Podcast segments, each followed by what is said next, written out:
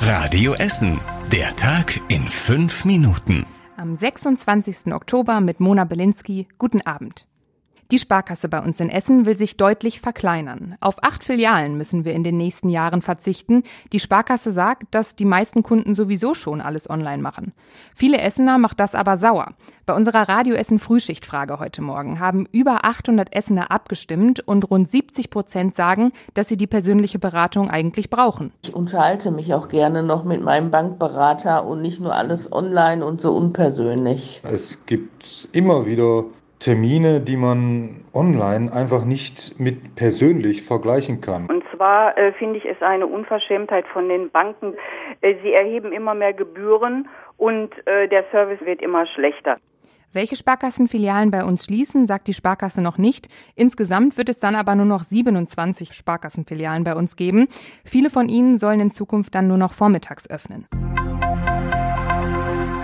Dann wird am Willy-Brandt-Platz nächste Woche ein riesiger Baukran aufgebaut. Weil der aber in 45 Meter Höhe arbeiten muss und damit ziemlich schwer ist, wurde auf dem Platz ein viereckiges Loch ausgehoben. Genau da soll der Baukran dann stehen und in Beton befestigt werden. Unter dem Platz ist das Tiefgeschoss des ehemaligen Kaufhofs. Da gehen die Stützen des Krans dann runter. Der Kran wird zur Sanierung des ehemaligen Kaufhofgebäudes gebraucht. Die Kölner Körfergruppe will aus dem alten Gebäude ein modernes Geschäfts- und Bürogebäude machen. In Frintrop gab es heute königlichen Besuch. Zumindest per Videostream. Die schwedische Königin Silvia war heute live nach Frintrop geschaltet, um das Altenheim Papst Leo Haus an der Unterstraße auszuzeichnen. Da ist die Versorgung und Pflege von dementen Bewohnern besonders gut, findet die Stiftung der Königin. Dr. Eva Maria Rexhausen vom Altenheim in Frintrop ist besonders stolz, weil sie das erste Altenheim in Deutschland sind, die diese Auszeichnung bekommen. Das ist ja schon eine Seltenheit, dass sich eine Königin zuschaltet, beziehungsweise dann auch noch die persönlichen Namen verliest. Und das habe ich in meinem Leben noch nicht erlebt, dass ich mit der Königin so nah in Kontakt getreten bin. Dann ist bei uns am Essener Hauptbahnhof ein Mann in eine Sexfalle reingefallen. Er wurde ausgeraubt, weil eine Frau den Mann angesprochen hat und gesagt hat, dass sie näheren Kontakt zu ihm will. Der Mann hat sich darauf eingelassen und ist mit der Frau in Richtung Helbingstraße gelaufen.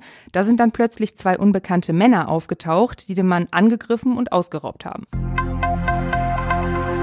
Für das Kutel-Gelände in Altenessen gibt es seit heute neue Pläne. Auf dem Gelände des alten Milchhofs ist seit Jahrzehnten nichts passiert. Jetzt sollen da aber Häuser mit rund 200 Wohnungen gebaut werden. Zwei der Häuser mit mindestens acht Etagen. Unten in die Häuser sollen dann beispielsweise Restaurants oder ein Fitnessstudio kommen. In dem Wohngebiet soll es außerdem keine Autos geben. Dafür soll dann am Rand eine Tiefgarage stehen. Viele alten Essener machen sich aber jetzt schon Sorgen, dass es rundherum auf den Straßen zu voll werden könnte. Ein Blick außerhalb von Essen lohnt sich heute auch, denn der neue Bundestag hatte heute seine erste Sitzung. Mit dabei waren auch sechs Essener Politiker, die haben heute dann als erstes eine neue Bundestagspräsidentin gewählt, und zwar die SPD-Politikerin Bärbel Baas aus Duisburg.